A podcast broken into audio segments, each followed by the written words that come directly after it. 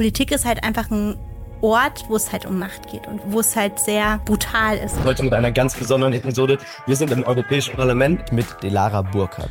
Delara Burkhardt ist die jüngste, Titel wurde mir abgeluchst. ehemals jüngste deutsche EU-Abgeordnete. Kannst du auch nicht googeln. Was mache ich, wenn ich Europaabgeordnete bin? Wie läuft das ab? Sie ist bei der SPD, bei der Obama Foundation. Obama, Wer war das so nochmal? ein Typ aus Amerika. Und wir reden darüber, wie es ist, als junge Person ernst genommen zu werden in so einem sehr männerdominierten alten System, Ich werde ständig gefragt, ob ich Praktikantin bin. was sie an junge Menschen weitergeben möchte. Hast du eine Idee, die dich politisch bewegt?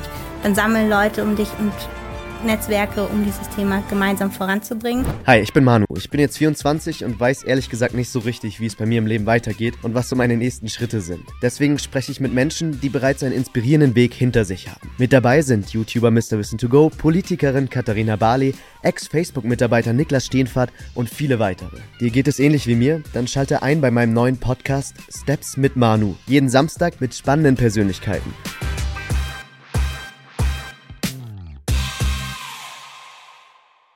Wie kommt man denn darauf, überhaupt in die Politik gehen zu wollen?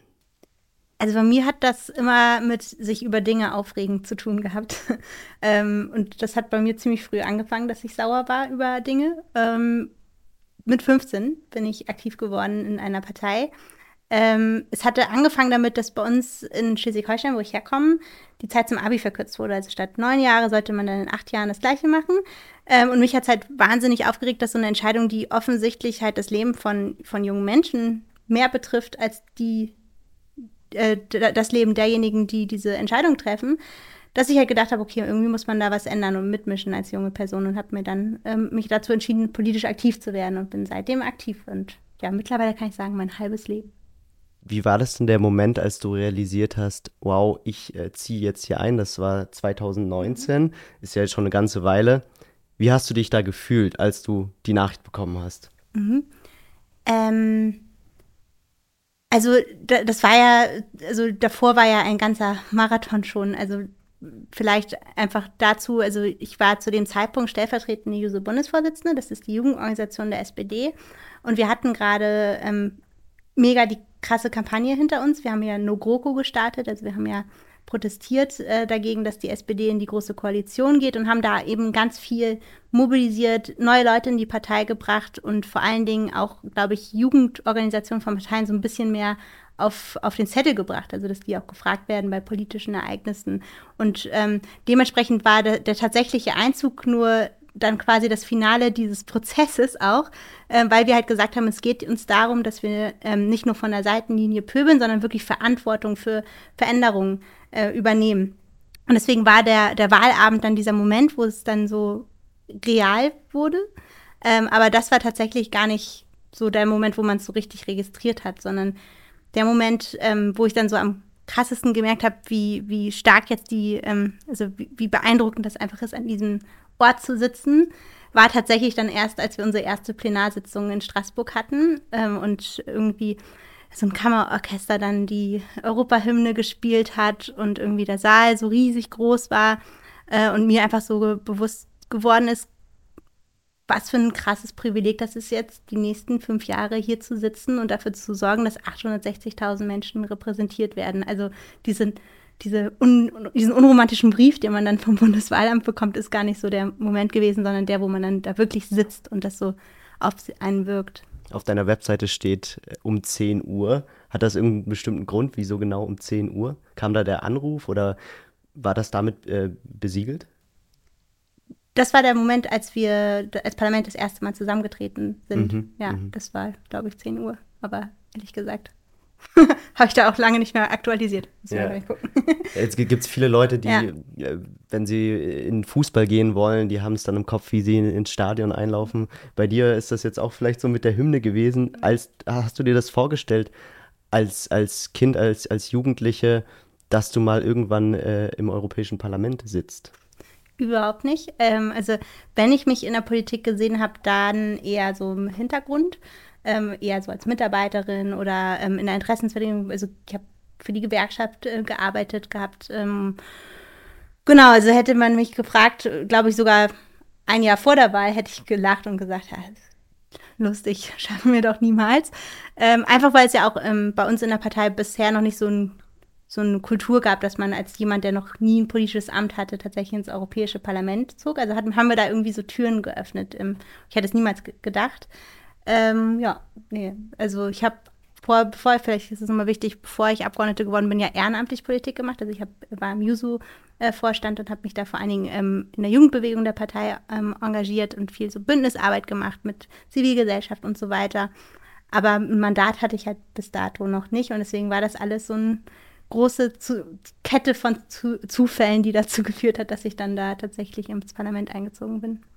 Waren das denn wirklich äh, Zufälle oder hm. gibt es auch einen Weg, den viele junge Menschen gehen, um in der Politik zu landen. Also mhm. du bist ja schon ja. von in der Partei Stück für Stück hochgestiegen. Genau. Könntest du diesen Weg mal beschreiben? Wie wird man denn äh, Politikerin eigentlich? Ja. Über welche Schritte? Also es gibt ja sehr, sehr unterschiedliche Wege ähm, und ich würde sagen, dass also die, der Grund, warum jemand aktiv wird überhaupt in der Partei, ist super individuell.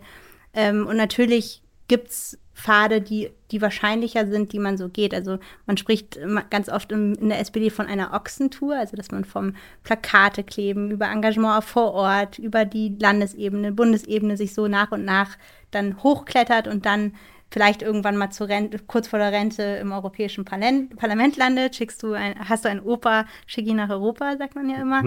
ähm, genau, aber damit hat man, haben wir ja in dem Falle gebrochen, also indem man, indem meine politische Karriere hier angefangen hat. Ähm, genau, aber klar, also ähm, was halt in der Politik und halt super wichtig ist, ist Netzwerke zu bilden und ähm, sich mit unterschiedlichen Ebenen zu vernetzen, sich bekannt zu machen, ähm, politisch laut zu sein, hörbar zu sein, auch vielleicht mal anzuecken, um, um sichtbar zu werden. Ähm, und das habe ich halt in meiner Funktion, also ich bin halt auf unterschiedlichen politischen Ebenen aktiv gewesen, ähm, hauptsächlich halt bei den Jusos in der Jugendorganisation ähm, und war dann halt als stellvertretende Bundesvorsitzende vor allen Dingen ähm, in dieser Nogoro-Kampagne sehr sichtbar in der Partei und habe halt viel so europäische Bündnisarbeit gemacht für die Jusos, also mich mit ähm, jungen Menschen in ganz Europa vernetzt, um über gemeinsame Fragestellen zu sprechen und das ist natürlich ein Netzwerk, was mir dann im Endeffekt ähm, mich auf die Agenda überhaupt gebracht hat, dass ich halt für so ein Mandat in Frage komme, weil ich halt mir so ein Netzwerk aufgebaut habe. Genau, also deswegen ist das, glaube ich, das würde ich sagen, das Wichtigste, wenn man, wenn man halt in die Politik geht.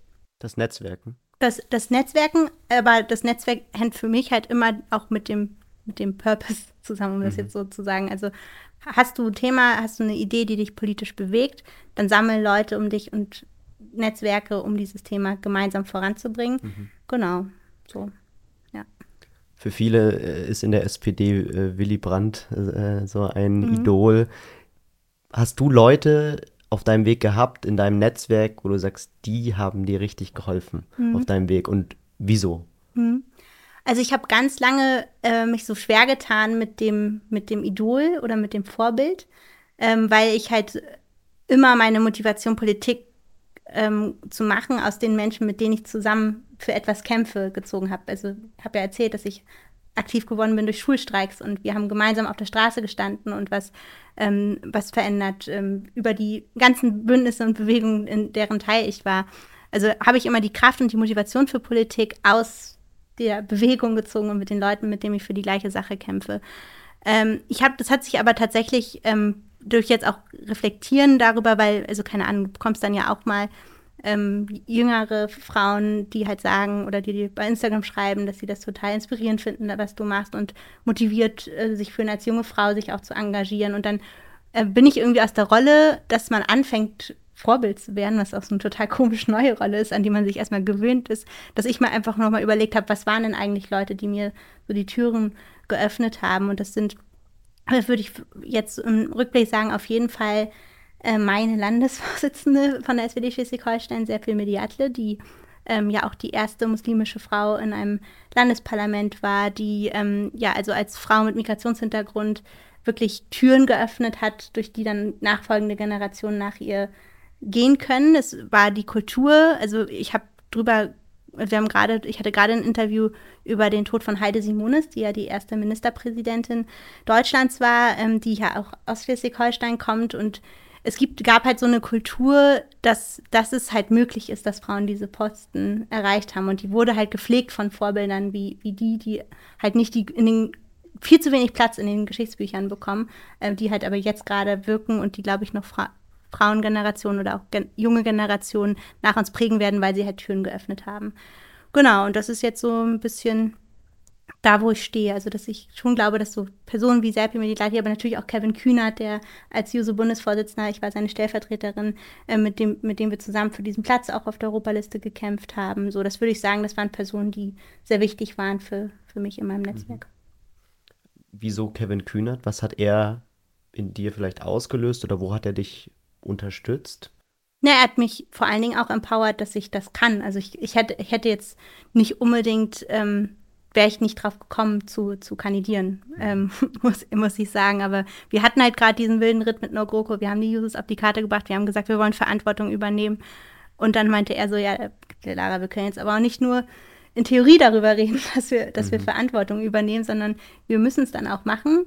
Ähm, und du bist unsere, also hat dann quasi, weil ich ja für, für, Europa und für Internationales zuständig war bei den Users und meinte, das hat mich dann empowert, dass ich das kann und das ähm, er mich da auch unterstützt. So. Und das ist halt, mhm. glaube ich, ja, viel wert, wenn, wenn man vielleicht mal zweifelt, dass dann Leute auch um einen sind, die sagen, hey, trau dich, wir stehen hinter dir. Mhm. Und dann ist es plötzlich so, dass du inzwischen selber ein Vorbild bist, ein Idol für viele junge Menschen und für auch viele junge Frauen. Was würdest du einer, einem jungen Mädchen, einer jungen Frau raten, die sich engagieren möchte? Mhm.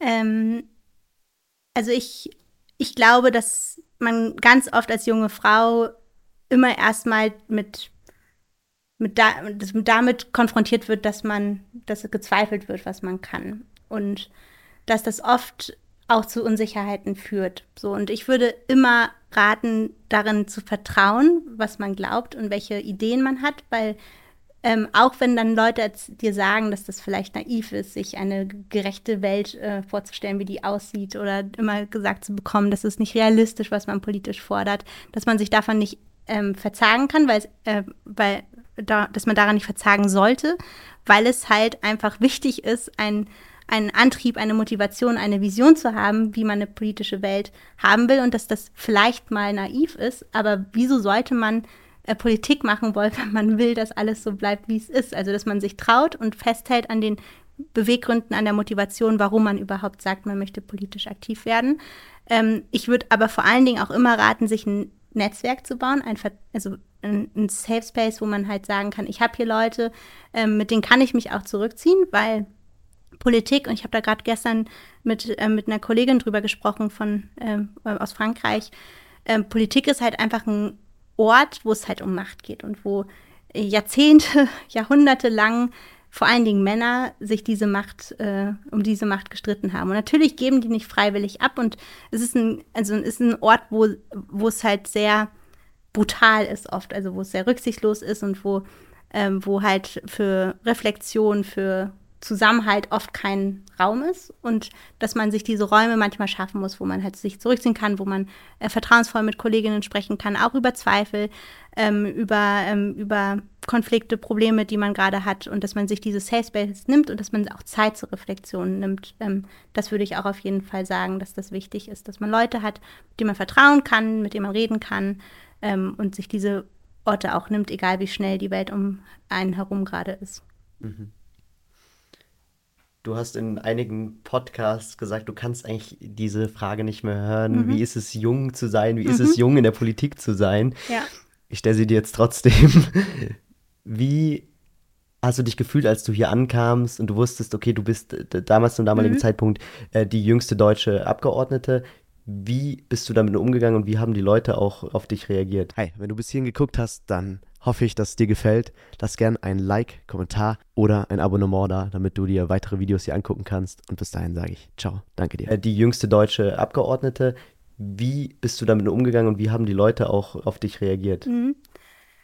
Ähm, also der erste Moment, als ich hier in Brüssel ankam, ähm, das war dann ja, wo wir noch diesen ganzen Orga-Kram regeln mussten, also Büroschlüssel organisieren und so weiter, ähm, kam ich halt an und habe halt so, ich, keine Ahnung, kriegst du, kannst du auch nicht googeln. Was mache ich, wenn ich Europaabgeordnete bin? Wie läuft das ab? Kannst du nicht googeln. Ich bin hierher gegangen und da war halt so eine ältere Frau am Empfang, die halt so, halt so ganz irritiert geguckt hat, als ich kam und meinte halt so, ja, was willst du hier? Und da habe ich halt meine Wahlbenachrichtigung ähm, hingelegt und sie konnte es halt immer noch nicht einordnen. Und dann meint, ähm, meinte ich so, yes, I'm MEP now. Ich bin jetzt Abgeordnete. Und sie so, wow, ist jetzt so, ist so voll so, wow, what, that's so cool, uh, you go, girl. Und hat sich halt mega gefreut. Also eine, so eine ältere Frau, die hier am Empfang arbeitet, die sich mega gefreut hat und dir dann gesagt hat, dass es halt cool ist, wenn mal frischer Wind kommt. So. Und das war so der erste Impuls und das ähm, hat sich dann immer wieder, also es kommt immer wieder so, dass die Leute einfach so überrascht sind. Ich werde ständig gefragt, ob ich Praktikantin bin. Als, als ich meinen Schlüssel abgeholt habe, hat, haben die gefragt, für welchen Abgeordneten arbeitest du. Also es ist immer so, du musst erstmal erklären, dass du hier bist, genau wie jeder Old White Dude. Und das ist das, was mich halt ähm, manchmal auch genervt hat, weil ich ja genau mit der gleichen Berechtigung gewählt bin. So klar, Erfahrung sicher ist auch wichtig. So, und es ist auch cool, dass wir Kollegen haben ähm, und Kolleginnen, die hier halt ähm, so viel Erfahrung mitbringen. Aber ein Parlament ist ja erstmal ein Abbild der Bevölkerung und soll die Bevölkerung vertreten. Deswegen sind alle Perspektiven wichtig. Und ich finde es halt komisch, dass die Junge immer ähm, ja, also überbetont wird. Also wir hatten einen Kollegen, der ist über 70 gewesen, als er hier, also hat schon an der 80 gekratzt, als er hier eingezogen ist. Und wieso fragt man ihn nicht, wie ist es denn so als alter Mann auf dieses Thema zu gucken? Ja. Digitalisierung, schon schwierig für Sie, oder? Also wenn man mal so so fragen würde, wenn es gleich wäre, fände fänd ich es okay. Aber so grundsätzlich würde ich sagen, dass sich im Allgemeinen nicht so viel unterscheidet vom normalen Berufseinstieg als junger Mensch. Da muss man auch erstmal beweisen, äh, was man drauf hat, muss vielleicht vorbereiteter an Meetings gehen, ähm, genau, aber kann das auch für sich nutzen. Das mhm. habe ich auch gemerkt. Wenn du chronisch unterschätzt wirst, kannst du halt auch immer das ein bisschen nutzen. Hast du da eine Geschichte, wo du unterschätzt wurdest und wo du dann gezeigt hast, hey, here I am und ähm, ich kann richtig gut was? Ich hatte einmal eine Situation, wo ich eine Verhandlung geführt habe. Ich werde keine Details nennen, weil sich darauf Rückschlüsse auf die pers beteiligten Personen äh, ziehen lassen. äh, wo ich halt eine Verhandlungsführerin war, äh, wo halt ein Abgeordneter, ich sag mal eher rechts des Spektrums äh, kam und halt mir einfach ins Wort gefallen ist. So was man, also erstmal kam der halt eine halbe Stunde zu spät äh, und ist mir dann einfach ins Wort gefallen und war unzufrieden mit der, mit der Tagesordnung und hat dann irgendwie so gesagt, dass das alles geändert werden muss. Ähm, und dann hat er, glaube ich, gedacht, dass ich davon eingeschüchtert bin, weil er von einer, ich kann es ja schon mal so eingrenzen, einer der, der größten Fraktion ist. Äh, und äh, dann dachte er, ich bin davon eingeschüchtert. vielleicht sprechen wir ähm, auch noch mit demjenigen. ähm, da war ich halt, ähm, weil er dachte er, ich bin dann davon eingeschüchtert und lass mich dafür verunsichern. Aber ich habe dann halt so knallhart durchmoderiert und gesagt, ähm, sorry, wir haben die Tagesordnung schon vor 20 Minuten beschlossen hätten sie früher kommen können und ihre Anmerkungen machen können. Wir fahren jetzt weiter. Und ich glaube, damit hat er überhaupt nicht gerechnet, dass ich halt einfach mich überhaupt nicht irritieren lasse von seinem Rumgemacker. Ähm, genau, und habe es dann doch durchgezogen. Und das hat dann, ähm, glaube ich, ihn doch ver, ver irritiert, verunsichert weiß ich nicht, aber zumindest irritiert. Und das wäre so ein Moment. Genau, aber ja, so dass man auch manchmal Kollegen einem mehr erzählen weil man so denkt, weil sie so denken, ach, die kann ich dann damit einlullen, wenn, wenn sie denkt, dass ich vertraue. Weil ich kann die Informationen dann ja einfach verwenden, auch für meine Verhandlungsstrategie. Das merke ich auch schon oft. Ja, das wären so zwei kleine Anekdoten. Mhm. Was sind denn Strategien, äh, die du dir angeeignet hast, um gerade in solchen Situationen äh, Kompetenz auszustrahlen? Mhm. Also ich glaube, du musst halt ähm, dosieren, wo du eskalierst sag ich mal.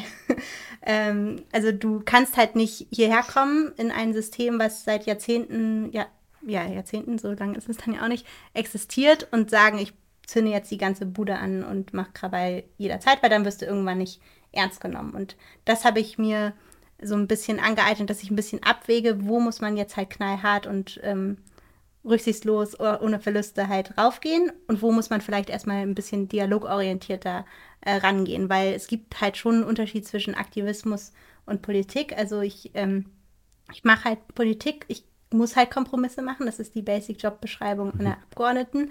Ähm, und das ist so eine Strategie, die musste ich halt lernen. Also ich komme halt, wie gesagt, aus der Jugendbewegung. Wir haben immer Maximalforderungen gestellt und wenn, wenn die nicht umgesetzt wurden, dann waren wir sauer. Ähm, schlechte Kompromisse mittragen, buh. Ähm, jetzt bin ich halt daran beteiligt, diese Kompromisse zu finden. Und da muss man halt manchmal, ähm, also hat man natürlich klar seine roten Linien, seine, seine ideologischen Grundlagen, ähm, aber du musst halt auch manchmal Kompromisse machen, die vielleicht wehtun. Und das war so das, was ich gelernt habe. Also einerseits zu dosieren, wo man halt knallhart ist und wo man die Konflikte macht, ähm, um halt quasi ernst genommen zu werden in dem Prozess. Weil wenn du hier auf Aktivist machst und immer nur mit äh, Slogans rumläufst, dann nimmt dich, jem, nimmt dich niemand ernst. Man muss sich schon eine Strategie überlegen, wie man das dosiert. Mhm. Ja. Ist das für dich nicht auch manchmal super frustrierend, wenn du gerade ein Thema hast, wo du wirklich für brennst ja. und dann musst du einen Kompromiss eingehen und dann wird der Punkt gestrichen auf deiner Agenda und der Punkt und der und am Ende ja. kommt vielleicht nur ein einziger Punkt rein. Ist das, also wie, wie gehst du mit solch einer Frustration dann auch um? Ähm, indem ich auch dann mal sage, es gibt auch Dinge, die mache ich dann nicht mit. So, mhm. also dass ich halt immer weiß, dass ich bei mir selber bleiben will und dass ich halt Prioritäten definieren, wenn ich in eine Verhandlung gehe und wenn da was eingerissen wird, dass ich dann auch weiß, ähm, ist es für mich absolut ähm, legitim, dann auch mal die Reißleine zu ziehen. Ähm, generell ähm, habe ich tatsächlich angefangen, ähm, das ist ja auch hier so ein bisschen Career-Ding, kann ich ja ein bisschen Practices, die ich mache, auf jeden Fall äh, ähm, teilen. ähm, ich habe so ein Buch, wo ich, äh, wo halt so, so man so schreiben soll, ein guter, ein guter Tag. Ich weiß nicht, ob das jetzt schon Schleichwerbung ist, aber es ist, es heißt ein guter Tag und da kann man äh, quasi dokumentieren, was war heute gut, ähm, was, ähm, was war nicht so gut, worauf bin ich stolz, dass man einfach mal ähm, sieht, was man schafft. Mhm. Also was Positives im Kleinen verändert wird, weil es dauert hier halt lang. Also auf europäischer Ebene Prozesse sind halt super langweilig, langsam, manchmal zu langsam, ähm, dass man quasi, wenn man halt gerade da, daran arbeitet, die Welt zu retten, im Kleinen gesagt, dass man sich quasi auch tagesaktuell sagt, was haben wir denn heute eigentlich geschafft? Ähm, und das, das ist das, was, womit, wo es mir hilft, mit Frust und mit Langsamkeit in viel zu bürokratischen Mühlen umzugehen, indem ich halt dokumentiere und mir selber bewusst mache, was man gemacht hat. Und es kann mal irgendwie nur sein, dass heute mir eine Schülerin bei Instagram geschrieben hat, dass ich bei ihr in der Schulklasse war und sie cool fand, was ich gesagt habe und sie mir jetzt folgt, weil sie gerne wissen will, wie es weitergeht. Also dass man so kleine mhm. Sachen, kleine Unterschiede, die man gemacht hat, auch mal dokumentiert, weil man nicht immer an jedem Tag komplett das Rad gedreht hat. So. Und das ist etwas, was mir hilft, mit Frust umzugehen, die kleinen und die positiven Dinge auch wertzuschätzen. Hm. So eine Art äh, Journaling dann. Genau. Einfach, ja. Du hast gerade schon Instagram erwähnt und du bist nicht, noch, äh, nicht nur auf Instagram, sondern auch auf anderen sozialen Kanälen wie TikTok. Mhm. Jetzt gab es letztes Jahr und das wahrscheinlich immer noch so äh, Kritik äh, von oben oder von der mhm. Kommission, mhm. dass sie gesagt haben, bitte TikTok von all euren Handys löschen, Mitglieder des mhm. Europäischen Parlaments. Wie denkst du darüber? Also ich verstehe den Impuls, ähm, aber ich halte es für eine demokratische Institution total, äh, ich sag's mal so, bescheuert, sich aus einem Ort zurückzuziehen, wo halt Tausende, Hunderttausende junge Menschen sich politisieren. So finde ich halt schwierig, so wenn man sagt, man zieht sich dann zurück, äh, weil das, das, was man ändern muss, ist ja das Systemische, also dass man auch die, die Leute, die halt TikTok konsumieren, schützt vor diesen Einflussmöglichkeiten. Ähm, und deswegen fand ich es falsch, mich da einfach auch zurückzuziehen. Wir haben ja kreative Wege gefunden, wie wir das trotzdem nutzen können. Ich merke aber schon, dass dann bei mir es jetzt auch schwieriger wird, so Trends zu verfolgen, weil ich halt das einfach auf meinem persönlichen Handy nicht habe ähm, und ich einfach zu vergesslich bin für zwei Telefone, weil ich dann zwei Telefone laden muss. Deswegen ich konsumiere gelesen, ich. Du hast ein Dummy-Handy. Genau, wir haben ein Dummy-Handy, ja. ähm, was wir halt mit, als Team dann benutzen für TikTok. Ähm, genau, also das ist so ein bisschen das, wie wir das ähm, umgehen, weil ich glaube, mit so einem Rückzug einer demokratischen Institution wird das Problem nicht gelöst, weil die Sicherheitsbedenken, aus der wir das ja auch legitimerweise einschränken müssen, also dass einfach random Kameraaufnahmen gemacht werden, um zu gucken, wie die Augen reagieren auf Content, ähm, Abhörung und so weiter, vor denen müssen wir ja auch die Leute schützen, die TikTok als Verbraucherin ähm, nutzen. So. Mhm. Und das, das finde ich halt das Falsche dran, dass man mit an den Problemen TikTok gar nichts ändert, wenn man sich als demokratische Institution rückzieht. Und deswegen bleibe ich da auch noch aktiv. Ähm, genau. Mhm. Mhm. Aber ist jetzt auch nicht der Hauptpunkt meiner meiner Social Media Strategie TikTok zu, zu bespielen. Also ich habe eher, ich finde ähm, ich finde bei TikTok cool, dass man so viele Gespräche in den Kommentarspalten äh, macht, wenn man dann mal aus dem Algorithmus äh, kommt. Mhm. Also wenn der Algorithmus einmal pusht. Äh, genau, aber ich mache sonst halt hauptsächlich auch Instagram, weil da halt auch viele Leute unterwegs sind. Mhm. Verstehe. Kommen wir nochmal äh, zurück zu deinem Karriereweg. Mhm. Und ich hatte gesehen, dass du auch ein paar Stipendien hat, hast Mhm. äh, oder hattest. Ja. Was sind das für Stipendien und was machen die, was haben die ausgemacht für deinen politischen Weg, den du heute hast? Also ich glaube, im klassischen Sinne Stipendien würde ich jetzt dazu zählen, mein Stipendium der Friedrich-Ebert-Stiftung, ähm, das ich bekommen habe zu Beginn meines Studiums, das für mich eine Grundlage war, wie ich es überhaupt ermöglichen konnte, Engagement und Studium zu vereinen, weil also meine Eltern mich halt nicht finanziell unterstützen konnten. Also ich bin eigentlich direkt finanziell auf mich gestellt gewesen, als ich dann ausgezogen bin. Ähm, habe irgendwie von einem 450 Euro äh, Job ähm, meine und dann später, als der BAföG-Antrag durch war, vom, von dem BAföG, was ich bekommen habe, halt meinen Alltag bestritten und es wäre halt schl schlichtweg nicht möglich gewesen, ohne Stipendium das Studium in so Regelstudienzeit und so weiter auch dann einigermaßen durchzuziehen ähm, und halt trotzdem an, engagiert zu bleiben. Und deswegen bin ich mega dankbar, dass ich bei der Friedrich-Ebert-Stiftung dieses Stipendium hatte. Ähm, das ist ja eine ähm, Stiftung, die den Werten der sozialen Demokratie nahesteht, die, äh, die aber natürlich auch Leute überparteilich fördert. Also ich habe auch grüne äh, Bekannte oder, oder grün geprägte Prakti äh, Bekannte, die halt ähm, da halt Stipendien bekommen haben.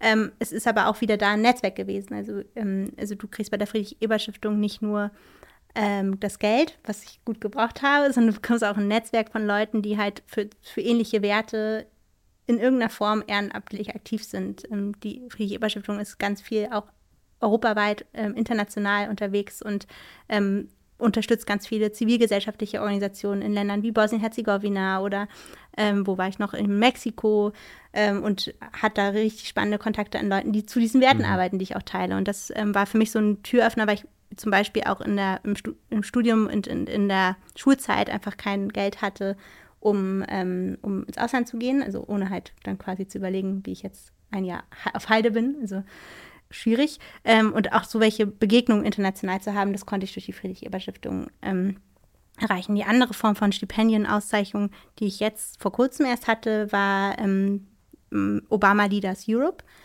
Ähm, also ich bin äh, von also Oba Obama, der, der bekannt, äh, so, äh, allgemein bekannt. Wer, wer, wer war das nochmal? Äh, der ist ist so ein, so ein Typ aus Amerika. Ja. Äh, der hat nach seiner Präsidentschaft mit Michelle Obama ähm, eine Stiftung gegründet, um halt junge Talente zu, zu fördern. Und ähm, die haben ein Programm, das heißt Obama Leaders, wo junge Führungskräfte aus Politik, Wirtschaft äh, und Gesellschaft zusammenkommen und über sechs Monate lang ähm, Coachings bekommen und ähm, alles so auf Value-Based Leadership aus. Und da durfte ich halt ähm, mitmachen und durfte auch ähm, jetzt den Präsidenten äh, öfter äh, treffen und mit ihm sprechen. Und es ist einfach sehr, sehr inspirierend. Also erstmal mit jungen Menschen aus ganz Europa zusammenzukommen, die in unterschiedlichen Ebenen Führungspositionen haben. Und dann natürlich auch ähm, von dem Erfahrungsschatz von Barack Obama zu profitieren. Das kann Das kein, war schon können nur ziemlich, wenige Menschen schon, behaupten. Genau, und das war schon Ja. ziemlich cool. Ähm, super Netzwerk, ähm, wo ich auch echt äh, sehr viel mitnehmen konnte. Wie, wie ist er denn so, der Barack Obama? So cool, wie man glaubt. Also ich meine, also klar, es ist auch, ähm, es ist auch kritisch.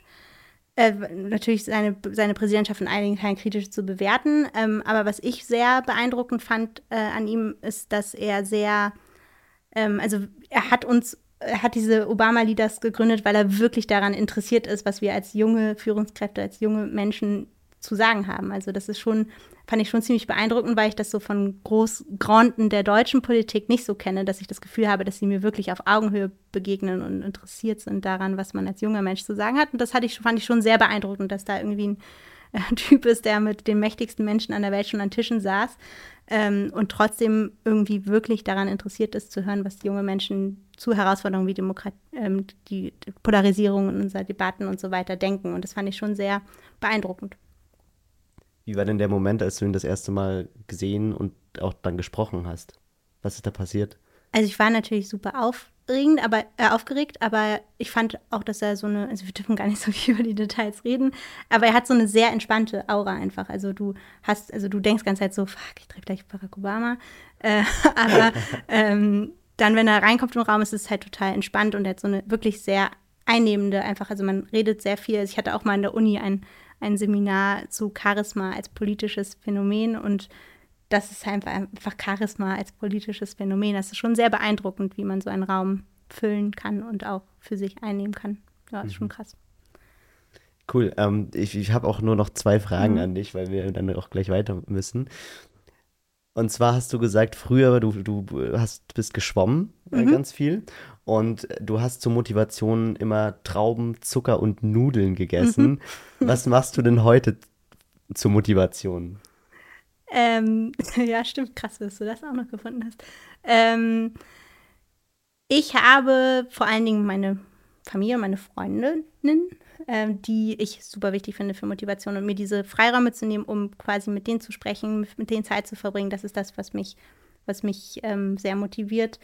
Genau, aber was mein absolutes Highlight jetzt in meiner politischen Arbeit ist, ist halt die, jeder Freitag, weil ich jeden Freitag starte mit einer Schulklasse und ich finde es einfach immer mega cool, connected damit zu sein, was gerade wirklich in Schulklassen diskutiert wird, wenn über Europa gesprochen wird. Also was denken sie eigentlich gerade? Und das finde ich schon das Wichtigste, also diesen direkten Kontakt, weil du hier im Alltag, wenn du unterwegs bist als Politikerin, nie, nie, nie junge Menschen triffst. Also du triffst einfach keine jungen Menschen. Und diese Perspektiven sich, muss man sich aktiv holen und das ist mir halt super wichtig. Abschließend jetzt die Frage an dich. Wenn du zurückdenkst, als du 18, vielleicht auch 20 Jahre alt warst, was würdest du dir für einen Tipp geben? Oder vielleicht auch ein paar mehrere Tipps für deinen weiteren Weg? Ähm, öfter mal durchschnaufen, also sich mehr Pausen zu geben, um halt das, was man erlebt hat, auch ein bisschen zu reflektieren, zu verarbeiten und daraus neue Kraft zu ziehen. Weil muss sagen, ich bin so ich meine, ich war 24, als ich meine Kandidatur äh, announced habe. Ähm, ich bin, seit ich 20 bin, stellvertretende Bundesvorsitzende gewesen, war halt ähm, früher immer noch in Schwimmhallen jedes Wochenende, dann aber irgendwo in ganz Deutschland in Jugendherbergen und SPD-Häusern unterwegs. Ähm, ja, aber, und habe viele Eindrücke gar nicht so richtig mit verarbeitet und irgendwie zu sortiert, was bedeutet das jetzt eigentlich für mich. Und diese Zeit sich zu nehmen, das würde ich mir auf jeden Fall raten, weil man sonst durch diese verrückte Welt rauscht, ohne wirklich auch zu verarbeiten, wie man weiterkommt mit dem, was man eigentlich so erlebt und die Kontakte, die man getroffen hat. Genau. Wie, wie, würdest du das machen mit äh, Meditation oder wie? Nee, also sowas wie das Journaling. Also mhm. das habe ich tatsächlich erst auch nach meinem Coaching bei der Obama Stiftung angefangen. Also dass man ähm, einfach das mal sortiert, was man eigentlich den ganzen Tag macht und ähm, daraus Kraft wiederzieht. Also ich mache das durch, durch Bewusstmachen, durch Aufschreiben, äh, durch Journaling hauptsächlich technisch. Mhm. Okay, das heißt, alle, Leuten, alle Leute sollten äh, bitte Journal anfangen? Nein, sie sollten das machen, womit sie halt glauben, ja. wo sie dann auch das, was sie erleben, ver verarbeiten können. So. Okay. Und mhm. mir hilft es, ich bin halt eher so ein visueller Typ, das mal aufgeschrieben zu haben. Cool. Delara, vielen lieben Dank äh, für das tolle Gespräch. Wir sehen uns beim nächsten Mal. Nächsten Samstag kommt der nächste Gast, die nächste Gästin. Und bis dahin, macht's gut. Ciao.